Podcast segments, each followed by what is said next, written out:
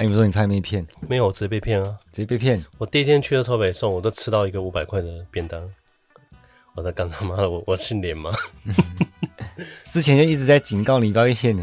不是，我跟你讲，嗯，你什么时候警告我？我一直发现你最近很常被人骗啊。哎、欸，那太低阶了吧？你就是会犯这种低阶错误？不是低阶，我跟你我上次买啤酒，它就是架上的牌子，它就是白纸黑字，那三十五块，等到结账的时候就不是。我我到底怎样？他也不是什么，他也不是特价哦，就是他的，就是他的原价啊，白纸黑字，他是写商务。我出来讲，你这边笑，就说这个太低阶了。我说没有。啊不，干什么讲太远了。啊，不对，我先给你看，我现场在那边看，我觉得干 OK，这个诶、欸，照片，你看这个双主菜，还有冻饭，又有个铁板牛排，嗯，那看起来超 OK 的，而且才二九九，嗯，这二九九我觉得完全 OK 啊，我说看，先看试一下，这牛排看起来也不错，啊嗯，就怕排的排好久，我买的时候啊，他说内用外带，我说内用，他说啊好好好，他就给我那哔哔哔啊，我再等等等很久。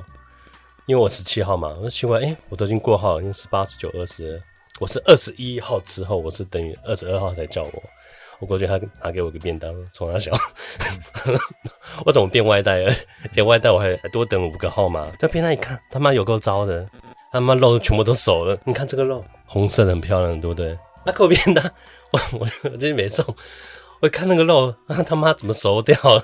啊啊，这难吃，而且那个我真真没送，那个饭又粘在上面，我又扒不干净。我这种饭要吃干净了才会舒服的。嗯，然后酱汁也是，我说靠，那整个没送。然后说好，算了，这一次他妈没事就回去了。回去了之后啊，我就去那个美林社要拿啤酒，钱包打开想说，哎、那、我的两百块嘞。我我看冲他小店员没有找我钱哦。啊，现在他是没找你钱啊？对啊，我我这个二九九啊，我给五百块，奇怪，我两百块就不见了。嗯，我得等花五百块吃了一个干超美送的便当，你没有报警啊？我超想去写那个 写他那个顾客回馈的那个。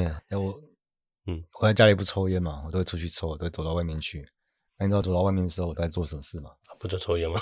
就是我平常走路。我就开着那个雷达一直在看单呢。哦，等下看他妈这个太基本了吧？我跟你讲，那我讲进阶一点的，扫过之后安全，我就抽烟。然后抽完我要回来的时候，看一只，而且是完整体的美洲蟑螂，美洲大连蟑。嗯，没有。然后其实我也是有判断能力的嘛，我又不是说我很怕蟑螂，我就丧失我理智或怎样的。我先观察一下，因为如果有些蟑螂是不会动，我走路很慢的，我跨过去就好了。我在观察它的时候。它突然身体就弹出去，然后朝墙壁一蹬，后空翻回来。我看他妈这我他在挑衅我，嗯，对啊，是怎样？他起手势，把我吓到了。好像 好像玩动作游戏哦，先观察一下这个 BOSS 的攻击攻它的攻击规律是什么。但是我发现我的观察更细微，因为我发现他虽然看起来很厉害，可是为什么他要为什么他要虚张声势啊？一定是他有有些地方想要隐藏起来。如果注意到他弹向墙壁的时候，他的翅膀没有动，所以他不会飞。不然，如果他在空中的时候，翅膀再怎么样也是会拍动一下。还有，我就权衡一下，然后我就走另外一条后面回来。干嘛？这最后还是脱离战斗了，讲那么久。没有，因为我觉得逃跑并不可耻啊。我没必要跟他争这个啊，就算他不会飞，我走过去他弹过来，妈我还是死啊。哦，毕竟这是真实世界啊，嗯、跨过去我也得不到经验值，对吧？而且我觉得安全很性感，好不好？好，欢迎到今日哲学为你提供最新的哲学资讯和标志。我是迪亚哥。啊，虽然我们照顺序来说，我们是从笛卡尔开始嘛，然后接斯宾诺莎嘛，嗯，但是从思想的发展方向来看，其实我觉得我比较喜欢把它反过来看。反过来什么？顺序？对啊，不过不过这没有很重要啊。因为他们都各自提供了不同的思路嘛，所以才有可能走向康德。我今天想要先澄清一下有关于形而上学的误解。误解哦，嗯，简单讲一下，是普遍误解还是？嗯，因为讲形而上学可以方便你们去把握到他们的体系啊，不然形而上学其实也是很多种，那非常复杂。然后说形而上学的批判性很弱，其实这种说法也没有错，因为康德都还没出生嘛。形而上学。他是来批判的吗？他不是一个工具而已，一定是批判的、啊。但是他们就不够狂野，还是把问题偏掉，躲到别的地方去，是吧？啊啊，他是要批判那个一般人的理解哦，这是第一步啊，嗯，因为那还没有经过那个三大批判的洗礼啊，也就是说他们还没有能力可以做到真正的反思。但是如果没有他们的话，就没有康德，尤其是笛卡尔，不然的话，我直接从康德开始就好了。你可以看成笛卡尔是斯宾诺莎的对手嘛，然后干掉笛卡尔之后，他的第二阶段就是康德，然后康德的对手就是斯宾诺莎。最后解决的是黑格尔，然后这整个过程都是必要的，而且也很有趣啊。那为什么不直接进观念论？就是因为我们会不停的去援引到笛卡尔，甚至说斯宾诺莎嘛啊，他们都是形而上学家。而且你不要说观念论了，你要把斯宾诺莎吃透的话，你也是要不停回头去找笛卡尔。你说吃透，对啊，你是吃干抹净的吃来的吗？消化掉啊。哦，嗯，吃透就是完全知道他在说什么，然后他错在哪边，对在哪边。我们还没有正式开始讲斯宾诺莎，因为我在想说，观念论的门票是形而上学，那形而上学的门票是什么？嗯，要我说的话，就是现代性、现代主体性、有反思性的，就你可以置身事外当一个观察者，就像那个球场上面打球啊，你不属于球赛，你也不属于球员什么的，你就是个在盘的一个很冷静的在那边分析。这时候他会把主体性压抑掉，会去主体化。像是科学家他们在研究的时候，他们会。把这个当成中立客观的事实，他的主体会去主体化，他会忘记是自己在讲话。然后会思考形而上学的人，其实已经很聪明了，已经是大部分人都做不到的。科学家，尤其是物理学家，他们是做得到的，当然都是聪明人了。虽然我很常批判科学啊，不过我是站在观念论上才这样讲。他当然也不傻嘛，做的事情也是不简单的。但对一般人要理解形而上学的话，就很不容易。然后我们现在有笛卡尔的基础之后，我们先做一些澄清工作。我讲的不是旧的形而上学，不是亚里士多德意义上的什么物理学之后啊，像是我的总编嘛，他也算是文化人啊，然后他书也没有少念啊。那我跟他聊天的时候，他有说啊，这个东西太形而上了，啊，好像就是抽象空洞的代名词。你没有写他的，他是抽象观念没错，但他并不空洞啊，因为这些形而上学家他又不是吃饱撑着没事在那边思考形而上学。一般会思考形而上学，都是在现实上有遭遇到很尖锐的矛盾、冲突、苦难，他看到秩序撕裂开来那个裂缝，那这个其实直接指向就是政治。其实我很多话也是不能说的，然后但我可以举个例子，你可以自己领会把握。像受法律限制的人，如果他本身也是立法者的话，就好像是卖假货的人，还教你怎么辨识假货。遇到这种，你会不会觉得有问题？那你就会开始思考形而上学。然后对一些有在研究哲学的人来说，也有一种误解，就是他太当真了。对，嗯、太当真。嗯，就他感受到分裂，感受到冲突，他说啊，他要卖假货的人怎么还可以说这样煞有其事？哦，太坏了，是吧？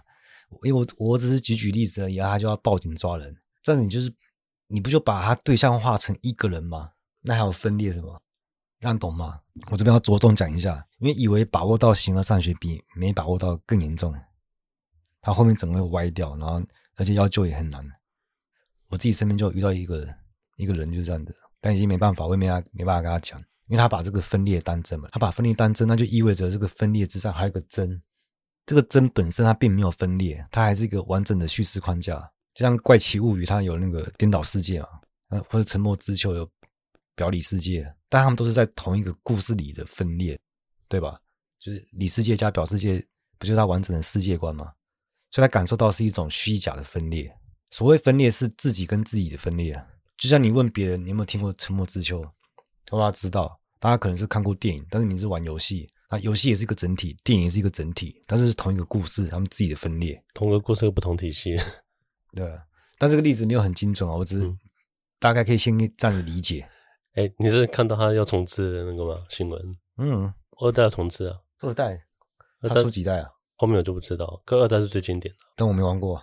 嗯，其实讲神创论是最最直接的，有造物主跟被造物嘛，然后人就会以为感觉到这个世界的二分是有一种超越性的力量，然后跟被这股力量支配的舒适，他就当真了，他当真就会开始崇拜这个造物主。他是当真吗？他只是做出选择而已。这种是当真，这一开始这样子。你的当真是直接接受的意思吗？不是，他是不反思的，跟直接接受不一样。啊，也可以这样讲，直接接受，更不能讲啊！啊，我们教育体系就教你 他妈的，我不要反思，你不要不要想这么多，嗯，听就对。对啊，但你是不够，为什么不摆脱教育体系自己念书？啊，这样我就没分数啊！我不，我没分数，我的人生怎么办？我的，我出社会之后我该怎么办？因为你现在就很有办法了。不是，那大家不是喜欢那个啊？啊当年学校第一名，现在在干嘛？啊，对啊，我说他们感觉到是那个超越性力量，然后他会崇拜这个，可是他不会想说他在崇拜他的时候，他还是在所谓的俗世中崇拜这个造物主嘛？你刚说舒适还是俗世？俗世哦，对吧？如果他是这么神圣，然后我们是凡俗的话，假设我祈祷。真的可以上达天听的话，就像我们烧纸钱可以烧给好兄弟这样子，那不是很荒谬吗？你没有想过吗？啊，哦，他们干嘛不自己去那个去大润发就好？干嘛要我们烧？不然，啊，你们自己去，自己自己挑自己喜欢的带走。嗯，又没人拦着你们。啊，谁拦得住你们？嗯嗯，他们的想法是成立的话，那就没有分裂了，对不对？就像我玩游戏赚到的钱，我现实也可以花一样。那他不是同一个世界？啊，那路塔不是烧了一堆纸钱吗？对啊，我说他妈不拿一张支票烧烧就算了，烧这些干嘛？呃，不烧纸钱我就觉得，小时候超喜欢烧啊，这是那唯一合法可以玩火的时候。嗯，我刚才讲，像他们那种是那个幻想出来的超越性，他只要超出他的肉眼，他看不见就是超越。哎，你知道为什么有这个需求吗？我知道啊。嗯，知道就好了。我就是要讲啊，哦、嗯，他把这种分裂就是降到那个认识论的维度，然后他就把他幻想出来的超越性拿来崇拜，他就会变成偶像崇拜了。而且这么荒谬的东西，它其实占了绝大多数人口。哎，因为崇拜的对象有各式各样嘛，像占卜啊、紫薇啊、塔罗牌啊、易经、玄学什么的。但是这其实跟神创论比起来，已经是进步了。老实说，啊，这是进步。嗯，其实我刚刚讲的也是。很简单嘛，对不对？怎么可能会不懂？但是他们为什么还是要这样子？他们不是不懂，他们是不想懂，然后不想去戳穿这个，然后去赤裸裸的面对穿山了。你看，我是反对把那个超越性的这个力量把它人格化，包括像阿嬷离开啊，然后像我现在回家，我也都不去上香嘛。嗯嗯，可是可是你要我上香，我还是会上香啊，我只不当真而已啊。因为如果我坚决反对的话，你把它当一回事，对啊，然后看这是陋习，妈，我不上香。那不是把我反对的东西当成一个目标啊？你越反它，就证明它的存在啊。就跟那个说，嗯，就跟那个宗教因素说不碰香的那些人，对吧？你不碰香，就真的相信那个真的有神会跑来跟那个 耶稣基督竞争。我说我的信仰只会下降。嗯，对啊。可是因为我对事情都是有尺度的判断的啊，像那个蟑螂，我也会判断有分寸。我要坚持到什么地步？那什么地方我要包容？什么地方我要牺牲？那我觉得现在人蛮欠缺这种能力。什么判断呢？那现在的，嗯哦，就是就是他没有没有反思性。可是也是因为这样子才会容易被那个意识形态操弄嘛。例如说环保主义，嗯，还有环保是个问题，但他说一切问题最重要就是环保，但是他就没有反思性。因为他就不知道那个，你不可能把一个抽象观念像环保，你不可能把它推到极致，然后不会出问题。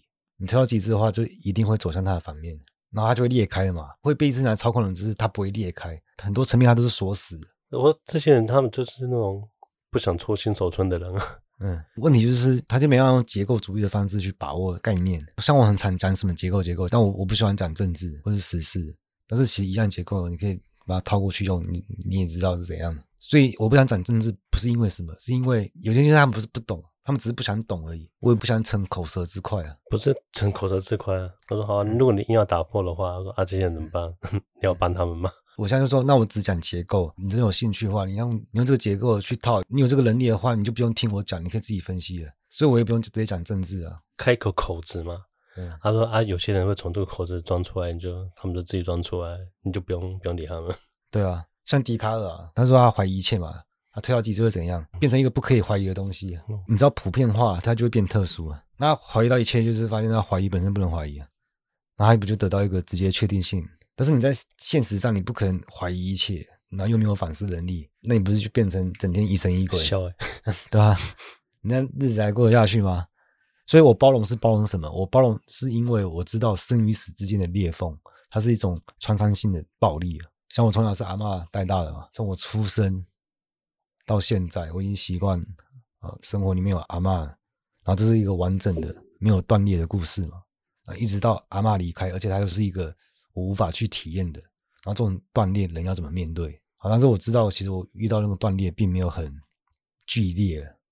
但如果我今天是那种求子多年啊，好不容易求到一个独生子啊，然后你含辛茹苦把他拉拉拔长大，然后他又很争气，又年轻有为，然后又贴心又孝顺，那前途一片光明，然后被酒驾撞死，对啊，那你那你对未来生活想象模式莫名其妙啊，人就没了。那这么极端的情况下，他其实他也不会走向偶像崇拜啊，反而是变成反偶像崇拜，因为这个时候已经没有任何一个偶像可以帮他了。那反过来说，我我面临的这个断裂其实还算比较缓和，因为阿妈是寿终正寝啊，大概也享受九十年啊。然后我们办的是喜丧啊，但也就是说，我们现在办这个丧礼，就是我们把这个超越性的力量给它符号化，把它整合到符号学秩序，它就可以取代掉幻想的超越性，这可以让我们抚平一定程度的伤痛。不，整个仪式就是一个幻想。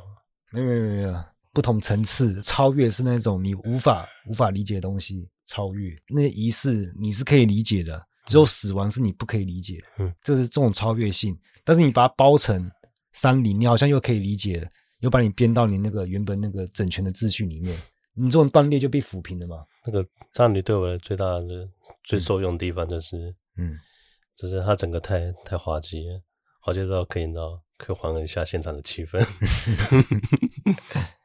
讲那个听到我就很好笑啊啊！纸房子在要请阿嬷领寿的时候，哦哦，他就看房间说：“哦，这个嗯，拎起一个礼本诶，礼本进口然后啊，它作用不就是让你烧一栋房子补偿你自己的那个满满足你的补偿心态啊？之前可能没有让你做大房子好好享受啊，我现在可以烧一栋给你了。嗯，我觉得没有没有，我就觉得只是本来传统他们就喜欢房子，嗯，不是因为我们也没有也没有买到大房子。” 不管怎么样，他还是要大房子啊！就算你生前真的住大房子，你死掉还是大房子啊！嗯，我说真的维持不变而已嘛。对啊，而且我就很不喜欢，真的很不喜欢，而且还有那个什么金童玉女啊，都干解放他们好不好？不是，我说，我说，这两个东西有灵魂吗？大家都现在拿什么？它是机器人，是木偶吗？还是什么东西？那在阴间可能是扫地机器人，对不对？所以基于这些原因，是我反对那个人格化。啊，但是因为但我有更深刻的理解嘛，所以我不走这条路径。但我也可以理解人为什么会这样做，嗯，因为它有调剂的效果啊，所以我也可以配合上一下。但是你看后面那些那种法会仪式那些，我就是很难忍。但是其实我也没多说什么，嗯嗯。然后以前我也聊过喜欢星座的嘛，哦，真是历久不衰。嗯，其实我态度也是一样啊，你把它当成生活的调剂啊，我就无伤大雅。可是，如果是不是啊？嗯，如果无伤大雅，啊，如果有人跟我讲说啊，你这个就是因为你你什么星座哦，就是因为你是什么天秤座呢？跟我讲一句废话的干，这边我还可以忍受，还可以忍受。嗯，但是如果还是说，嗯、欸，什么啊？他是金牛座，我讨厌，就是他是完全不认识的情况下，他说我不跟金牛座人做朋友，我就觉得这个人有问题，就是走火入魔了嘛。因为这个已经。牵扯到你那个切身利益有关的，嗯，对吧？啊，我说一下我最近遇到的，还真的遇到了，不是，就是我前面讲的，他是一位艺术家，艺术家可以这么说啊，我也蛮喜欢他的作品。然后啊，他是什么作品？呃，他蛮多的绘画跟音乐，还有啊，是不是那个生病那个？对对对，哦，啊，那他是朋友的朋友，我们不熟。然后他本身有罕见疾病，最近才发现的。啊，那当然对他来讲也是这种锻炼嘛。对，然后他就转向新世纪运动了。因为其实我本来之前我以为这种反制的那个意识形态已经结束了，结束是什么意思？这应该已经你说现在不现在大家不流行这个了吗？对啊，我以为啊，但好像只是我没在关注而已。就是我还发现好像还是一大票人。真的，我觉得有时候我们都有有点脱节。嗯，呃，太久没有跟大家社交，一社交就干他妈，这世界是长这样子的吗？嗯，然后我不想调侃这些人。嗯，啊，你现在不是这么？我是轻松讲而已。嗯。然后，可是我其实是担心的这个状况，因为如果没有对这些年轻人加以引导的话，他其实会变成一个问题。因为他这种现象其实也是偶像崇拜，然后他崇拜的对象是自我哦，自我，嗯，他们都会保持正向啊，尊重自然，要倾听内在的声音。哦，没有，没人跟我讲话，或是觉察身体啊这种思维方式，然后也会冥想啊，或者练气功、运动，包含一些饮食方式。但他其实就把它当做在修行，还在修他的灵性。嗯嗯，然后他就用这个东西来调和那个凡俗跟神圣的对立啊，所以他们也是一个完整的叙事。它可以修他的灵性，提升你频率啊，可以跟宇宙能量那什么达到天人合一，这不是另外一派的吗？没有，因为我没有很懂他们的术语啊。哦、但是如果你走到这一步的话，其实就闭合了，就很难救了，而且我也没这个能耐，因为这种闭合就会导致人没办法进入形而上学，就没有反思能力，人会变蠢，他没有构造能力，他把握不到结构。像荣格，他就是没有结构能力啊。他不是心理学，他是心理学。嗯，但他一开始是跟那个弗洛伊德，但是后面他去搞那个玄学，搞生命学。像荣格，我就不会去聊，因为他就是在理智史，他是理智史上没有位置啊，没位置哦。可是现在还会被大家记住，这不是？他就很像那个畅销作家这样子啊。哦、嗯，但是不要误会玄学，我要澄清一下，就是像科学家有聪明人一样，像老庄、郭象啊，这些人不蠢的啊，这些人也是，他们都有进入形而上学，也都是聪明人，只是他没有脱离那个局限性而已啊。反正那个时代嘛，其实我觉得都是可以理解的。哎，来休息一下，我抽根烟。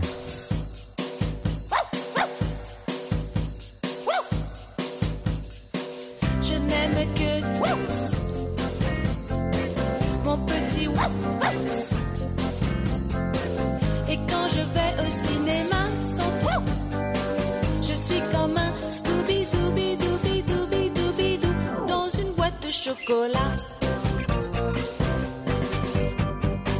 Je n'aime que toi, mon petit. Et quand je vais en Amérique sans toi, je suis comme un Scooby-Dooby-Dooby-Dooby-Dooby-Doo dans une boîte de chocolat.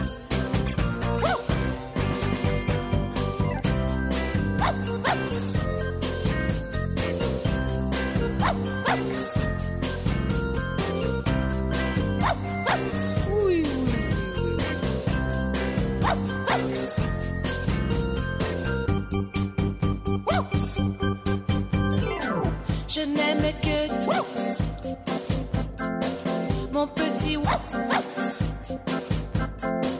Et quand je vais au cinéma sans toi, je suis comme un Scooby Dooby Dooby Dooby Dooby Doo dans une boîte de chocolat. Je n'aime que toi. Mon petit wap wap.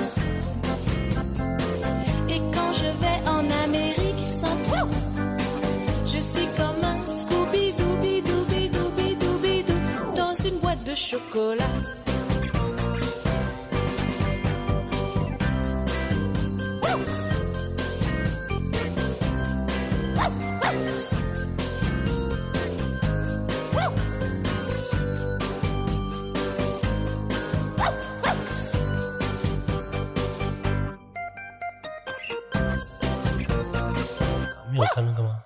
神鬼交锋，你要他多一部。好的，嗯，好的，最后被国家单位吸收啊。哦，这样也没有也没有道德问题啊。感觉搞不好现在就是这样子啊。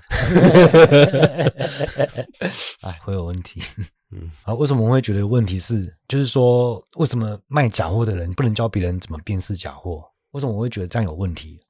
如果你想嘛，如果他真的是一个，如果他真的是完整的，就是他是融洽一致的话，那应该是他说假的就是假的，说真的就是真的。根本就不会有什么真假问题啊，就我们根本就不会感觉到啊，对不对？然后知道所谓的分裂是秩序，自己和自己的对立。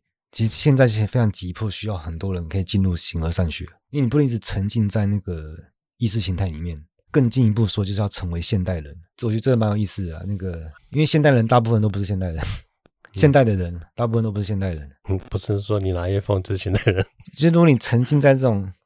所谓的现代那种物质享乐啊，或者消费主义啊，就是很没有现代性啊。不是啊，你就是被圈养的一个，我不知道算不算人类，就是人形动物啊。人形动物，嗯，像迪卡就是很有现代性啊。嗯，现代性就代表说你可以拉开距离嘛，就是像啊，我知道。嗯，你说我们现在的人太喜欢轻盈在那个意识形态里面，可是现在里面你你就变成某一个东西的整体。你说某一个东西的整体，还是整体的一部分？还是啊，整体一部分也对，嗯、对啊。现代性代表是，就代表拉开距离，就可以有反思性。意识形态就没办法洗脑你，因为你会察觉不对劲，你会分裂，你就不会当真。但是形而上学的结构会复杂很多，所以它很大，就变成那个，嗯，孤独很重要啊。孤独啊，对啊，因为你你可以这样讲，但，你拉开拉开距离，就为了就是不要被群体给带歪或者童话。因为因为大家你你遇到你你迷茫的时候，就是你就会有种错觉，他说。啊，大家都这样，应该对的吧？总不会错吧？嗯，安全，嗯，就是你要坚持做那个出类拔萃的那个人，对，就是被淘汰的那一个人啊，没有 被群体淘汰的那一个，是你淘汰大家的人。嗯，哎、欸，你知道那个吗？啊，整体的例外，他才是支配整体的人。嗯，他怎么支配？他只是把，他不是只是对立出来而已吗？他不是对立，例外是那个消化不了吐出来剩余。可是好，形而上学它结构比意识形态复杂太多，它就变得很难传播。就是这个很棘手的，就是、嗯、就像我现在在做的事情啊，我想要那个，我想要拉低门槛嘛。但是精巧的地方我，我我一定要保留，所以还是会要求，就是你没办法避免会筛掉一些人。那不像意识形态，它可以快速散播，就可以俘获一大票人。你讲这话不是也是嗯满足某些听众的自恋吗？但是又不一样，知道是少数，但是你知道这个这个少数是很重要，因为这个片面它可以颠覆什么叫全面的。嗯，好像大家都会害怕那个吗？嗯，就是被边缘化、边缘了。可我们现在让大家知道，其实我们边缘无所谓啊，大家还是可以很很开心、幸福啊。啊、呃，那至少像我们有那个笛卡尔的基础啊，有打铁撑的，我们就用它来切入形而上学。它的体系我就不重复说，一句话带过，就是假的。你是海涛，但其实我只有看过图，我不知道他怎么讲。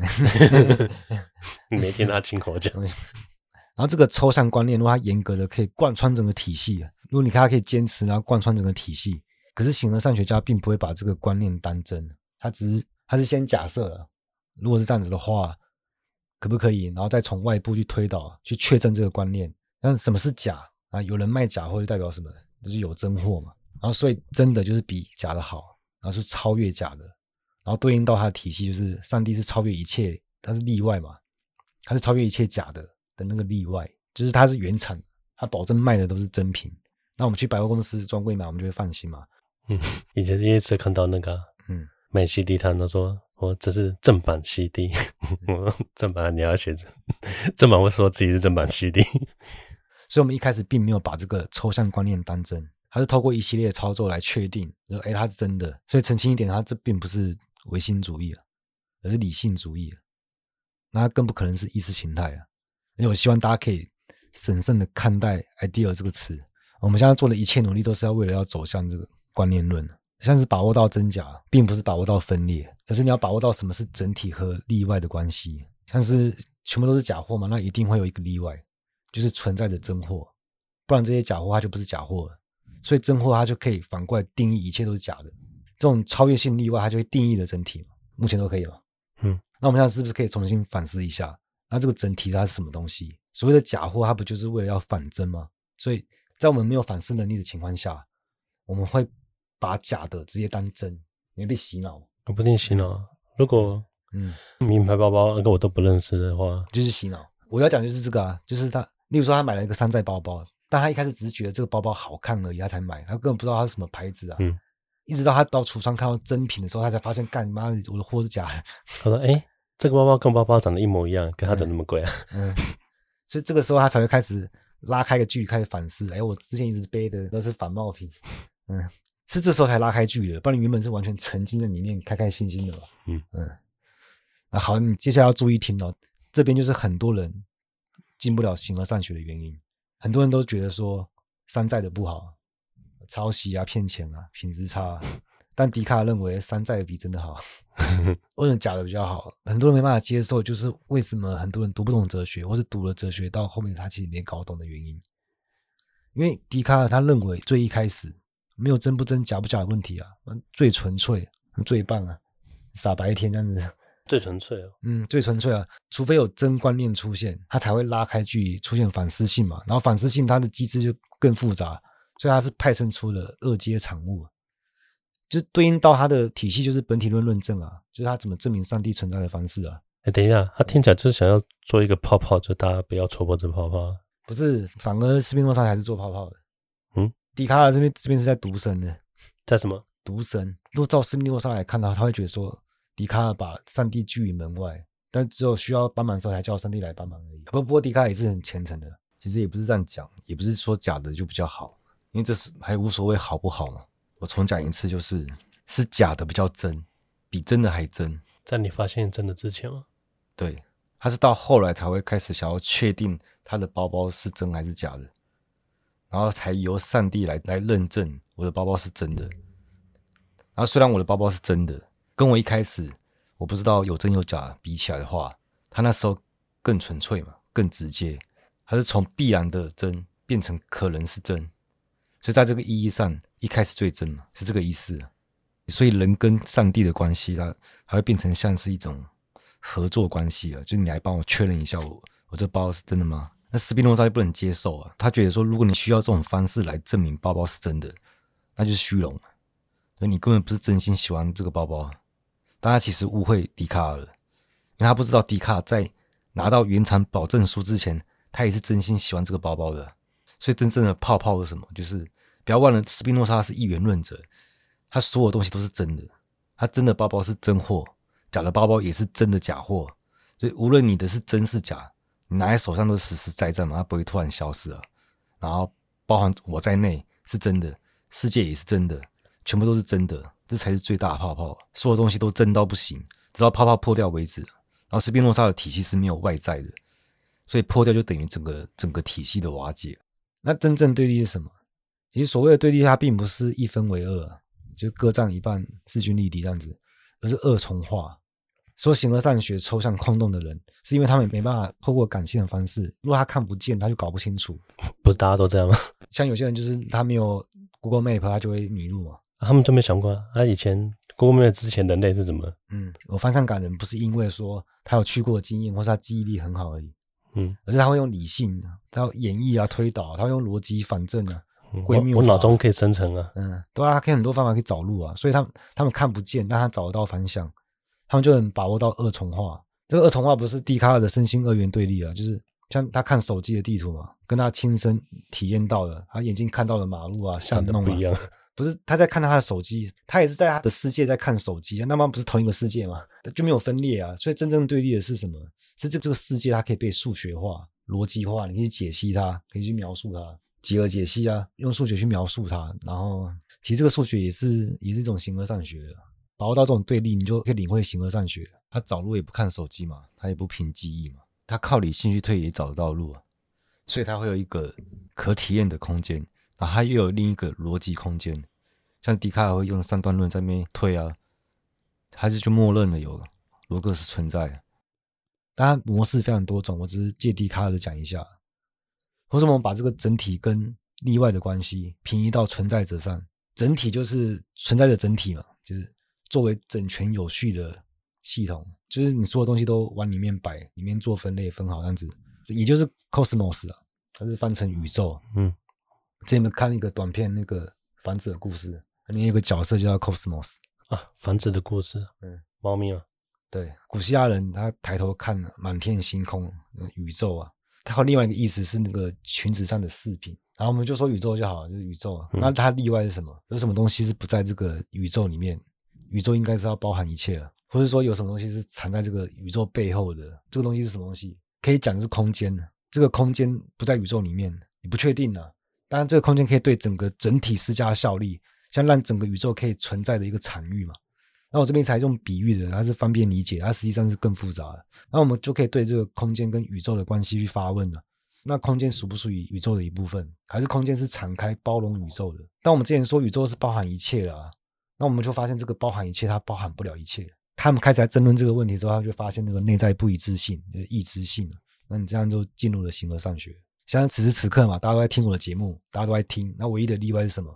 就是我，只有我在讲而已。所以我就是那个例外，我可以反过来定义一切。但我我能不能自己听我自己的节目？如果不行的话，如果假设在直播的话，我只能是这个节目的制作人、表演者嘛。但如果可以的话，那我就是一个特殊的听众。就是大家夸我都没问题，但是我自己说我自己说的好啊什么的，就就觉得感觉不太一样嘛。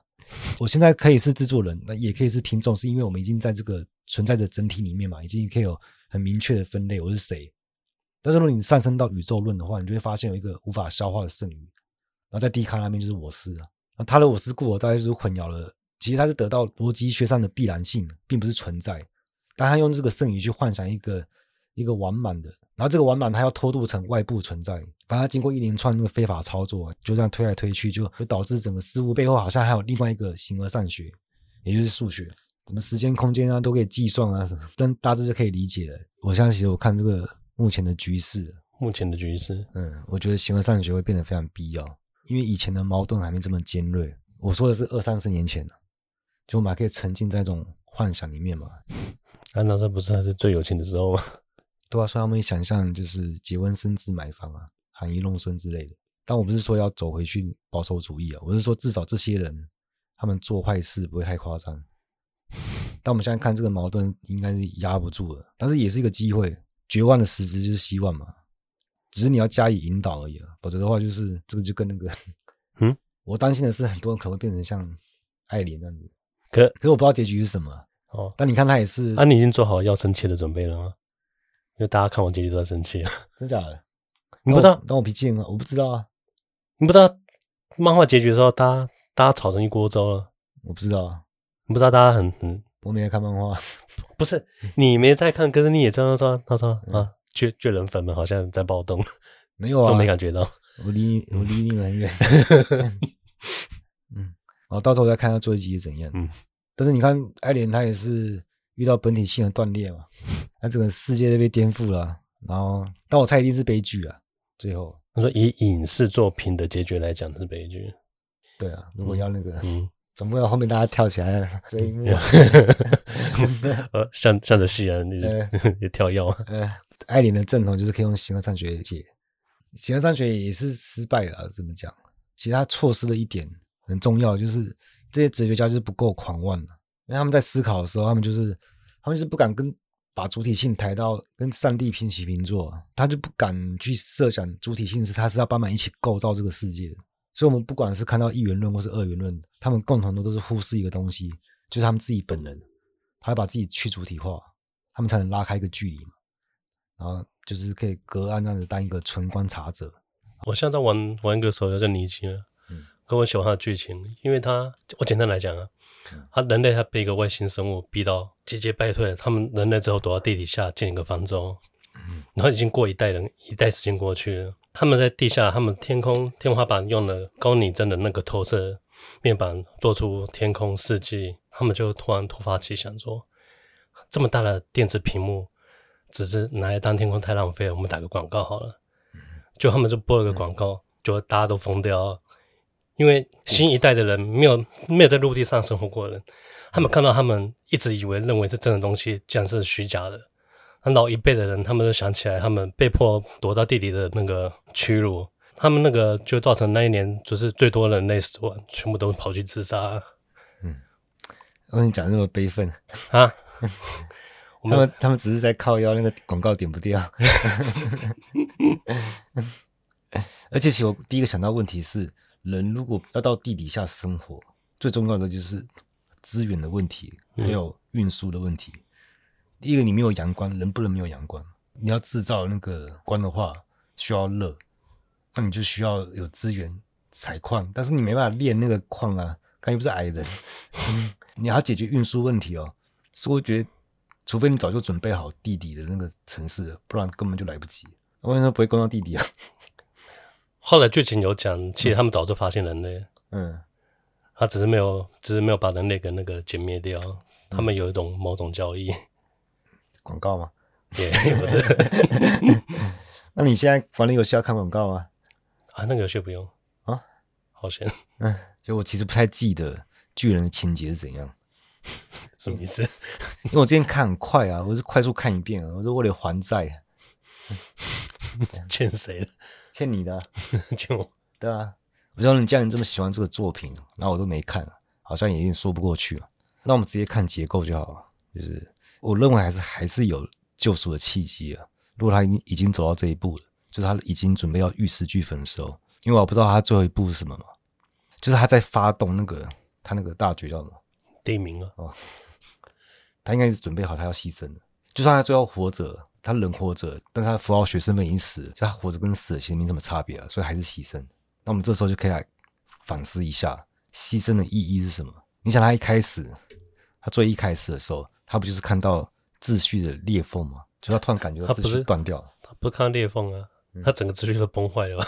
嗯，那他凝视裂缝的时候，他在想什么？他会感觉到所有的意义都会被吸进去。所以如果说他是想要自己跳进去，用他的肉身去填补那个裂缝的话，就有点像蜘蛛人，他用肉身在挡电车，如果他是用肉身阻止的话，他甚至还想要缝合那个裂缝，这种牺牲是最廉价的，因为裂缝根本不会愈合嘛。他这种就是无脑冲塔，公子送头。每个蜘蛛人都做过哎，嗯，不管是陶的蜘蛛人还是那个，嗯，不不，荷荷兰弟 对，嗯，嗯，他们都干过。对。啊，我不认为艾琳是走这条路啊，因为这个会跟整个作品的调性差太多。因为一般都只会出现在现在流行的作品，像蜘蛛人这种。如果艾琳真的只是脑冲的话，那活该被骂爆了。啊，一刀三击不都在脑冲吗？他花一堆人的命把他救回来而已。他 前面可能是伏笔啊。嗯，他最后一步可以改写全部的前面。嗯，他其实是铺陈。我不知道，我不确定。但另外一种是像黑暗骑士这种，这边就可以说比较进步一点了。对，因为他的牺牲是背负所有罪名，来维持高谭市的秩序。你这样不如讲那个，嗯，不讲守望者好了。你说罗夏，罗夏是是要打破这个？哦，对对对，我说错了，应该是那个法老王。嗯，然后这样是把矛盾转移到自己身上嘛，就有点像那种当共同的敌人了。然后他再把自我取消掉，他就连同矛盾一起带走。嗯，这个短期有效，但他维持不了，因为裂缝不是你造成的嘛。那你却硬要说你是你自己造成的话，你只是让别人相信这个秩序本身没问题。我才是裂缝的始作俑者，那你要怪就怪我。我觉得艾琳有可能是走这条路，不过我也我也觉得他应该可以走得更远，因为不应该是让别人相信秩序没问题了，而是要反过来，你要证明秩序本身就有问题，对不对？你要用最极端的方式去扩大那个裂缝，去取消掉这个秩序带来的循环。他牺牲一切，是让一切不用再被牺牲。其实他这样做是有罪恶感的，不然就不叫牺牲了嘛。他不是要反对世界的秩序吗？他要打断这个循环，他应该也是知道世界这么做也有他们的，他知道对啊，对啊，对，很正常，对啊，世界就是要，嗯，就要把我们当当恶魔嘛，让他团结人类各国的平衡，嗯，他说干他妈我就不要啊，嗯，其实这是要承受极大的痛苦，一般人没办法做不到，故事中都是那种英雄在扮演这个角色的，因为他不会把希望寄托在超越性的力量，他自己就是最后的希望，这时候就会分裂，因为他是凡人嘛，但同时也是救世主。或者是说他知道做最邪恶的事，来完成最神圣的使命，所以这个点位很容易进入形而上学。因为什么历史的循环，他就要来取消这个循环，所以他真正的目的就变成说他是取消封闭循环的秩序。那我们就可以知道他采取的行动不过是一个手段而已，他是为了导向牺牲自己来打破循环。如果有去好好反思的话，他反而不会采取行动，因为打破秩序，他还需要重重建、重构这目的论。这很花时间的，这时候他就会像一个形而上学家，他也是压抑主体性的，他会变成冷静观察，慢慢探索，他会卡在那个反思之中。他没有时间啊，对对对，他是不是快死了？哦，对，他的年限也快到啊，嗯，然后世界也快要那个，嗯，快组成，对啊，所以因为这个东西会逼着他要做出一个了断，不然如果他够聪明的话，他会发现主体性被压抑掉了。那我们现在还有时间可以探索嘛？我们要先看到这个断裂，它不是突然出现的。而是我们我们原本沉浸的秩序把它压抑住了，只是现在它压抑不住了，被掀开了，它早就发生了，只是你没发现而已。是你自己幻想有一个美好的秩序，然后你不愿意承认，你自己不敢质疑这个秩序，然后这个时候世界被毁掉了，你幻想的秩序就会重现吗？不可能吧？你现在觉得世界有问题，想要重整秩序，就是除了这套秩序之外，其他东西都乱了套。其实是秩序本身就是问题，所以你换一套秩序，就会重新定义什么是问题。至少你要察觉到它内在的不一致性，就先承认那是你幻想的，你就解锁形而上学了。很多人都被锁死了，所以他想不通。他不只是锁死在一个框架，是里面条条框框都锁死。艾琳至少是里面都清空的，才有办法做出牺牲嘛。但一般人他还会崇拜超越性，这不是难不难问题，也不是聪不聪明的问题，他这是伦理抉择。他不懂，不是真的他不懂，是他不想懂，是他不懂为什么要听我的。他不懂为什么我要弄懂，他宁愿去幻想一个超越性，把自己锁死，因为超越性是神圣不可质疑的嘛，所以我我不懂很正常，那我就安心了，然后把他束之高阁锁在里面，他自己私下就先达成这个协议，就像小朋友会幻想，他会有幻想朋友嘛，那他们有个交易啊，我让你存在，那你代价是打破花瓶的话，你就要出来扛，对，所以幻想秩序存在，它是有拿好处的，它是有利益的，他才可以说我不懂不懂。人幻想化的结构可以套好好几层，然后互相缝合起来，就会形成短路。这个缝合点就是意识形态。嗯，像他们所崇拜的超越性啊，就是一个定性的体系，什么是神圣，包含鬼啊，什么宇宙的奥妙都是，还有它的不可理解的，它可以缝合另外一个定量的体系，它可以理解的，就灵修啊、冥想啊，它可以透过修行啊，累积多少道行，它就可以上升到这个超越性的维度。这个上升路径是幻想出来的，他把这两个原本分离的东西，他强行拼合起来，互补对方缺的东西，那神圣就可以定量，修行就可以定性。像修道之人就好像有灵性，他还有一个神圣排行榜当天梯在爬，他就形成短路了，变成意识形态把你锁死，你就没办法去思考值跟量范畴是怎么生产出来的。他不想去理解这个嘛，因为他相信另一个会给他带来好处。但归根结底，这是伦理抉择，他的真面目就是自私自恋了，所以他不想懂。自私自恋，嗯，有自恋，对啊，他爱了他自己那个形象啊，等缝合的地方他裂开的时候，他就受不了了。因为在现实上本来是分离的东西，但是说到底，它其实本来还是同一股精神力量啊，是你强行拉开，再强行拼合，而且它会结合成共同体的幻想。然后这头巨兽是层层叠加，反过来奴役每一个人。所以我现在就可以回来说，为什么人不愿意面对赤裸的真相？让他们逃避的东西就是他们自己，他们自己私底下笑意那种丑恶的嘴脸，他就是不想承认自己是丑陋的，然后去幻想自己有多美好。他对这个自我形象的迷恋，沉浸在这种幻想就是丑陋。我这个话说比较难听一点的，但我就实话实说，因为大部分人都不敢掀自己的底嘛。实际上你就是一坨屎，还幻想自己是巧克力。可是你直接承认自己是坨屎又怎么样？像我一面比你们高贵，我也是一坨屎。但不是叫你们不要幻想，幻想是很有力量的。死也是幻想的，不但要幻想，你还要加倍幻想。因为我当时也要当一坨有用的屎，我要成为。有机肥料嘛，去改善土壤，去滋养作物啊。好，其实我今天尽我所能，用最简单的方式帮你们进入形而上学。现实其实更复杂，结果没办法一时片刻说清楚啊。因为意识形态它还会缝合其他意识形态，像新自由主义，它就会去绑多元主义啊、人道主义之类的。然后没有受过哲学训练的话，你很难去识破他们的把戏。但我也不用心急，因为情势越严峻的时候，我们要更冷静、更有耐心，一步一步来。因为不懂也很正常，千万不要急。因为来不及才会有时间，因为有危机才会有转机啊，所以要步步为营啊。因为这边走错一步就是失足摔死了。艾琳就是已经清空所有的幻想了，那他的下一步就至关重要了。先搞懂你为什么不懂，是什么东西绑架了你，所以我要做一些澄清工作，这就是解放。解放没有特别伟大，就是从这边开始啊。然后每个哲学家都是死啊，他们全部失败了，他们各自都提供不同的养分，所以这片土壤可以。孕育伟大的精神。好，今天先聊到这，拜。